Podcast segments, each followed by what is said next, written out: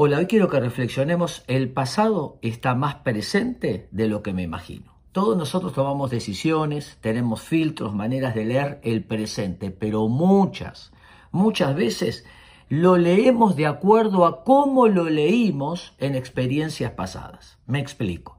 Imaginemos tres chicos. Están jugando con el enchufe.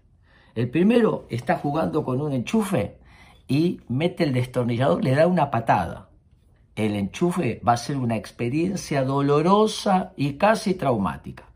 El segundo enchufa, pero no hay luz, no la apagan la luz, no hay servicio eléctrico y entonces por más que enchufa, no pasa nada. Y el tercero, enchufa y todo anda perfectamente bien.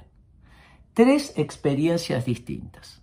¿Qué tiene que ver, Bernardo? Esta es una metáfora de lo que muchas veces nos sucede. En el presente sentimos que es peligroso, que hay que tener cuidado, porque tuvimos alguna experiencia similar con el enchufe. La otra no, no me sale, no me va a ir bien, no lo voy a lograr. Lo intenté, ya hice mil cosas, pero todavía el velador no prende. Y el tercero, que dice, me fue bien, y entonces me va a ir bien.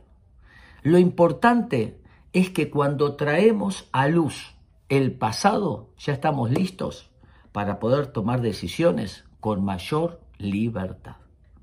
Espero que les sirva.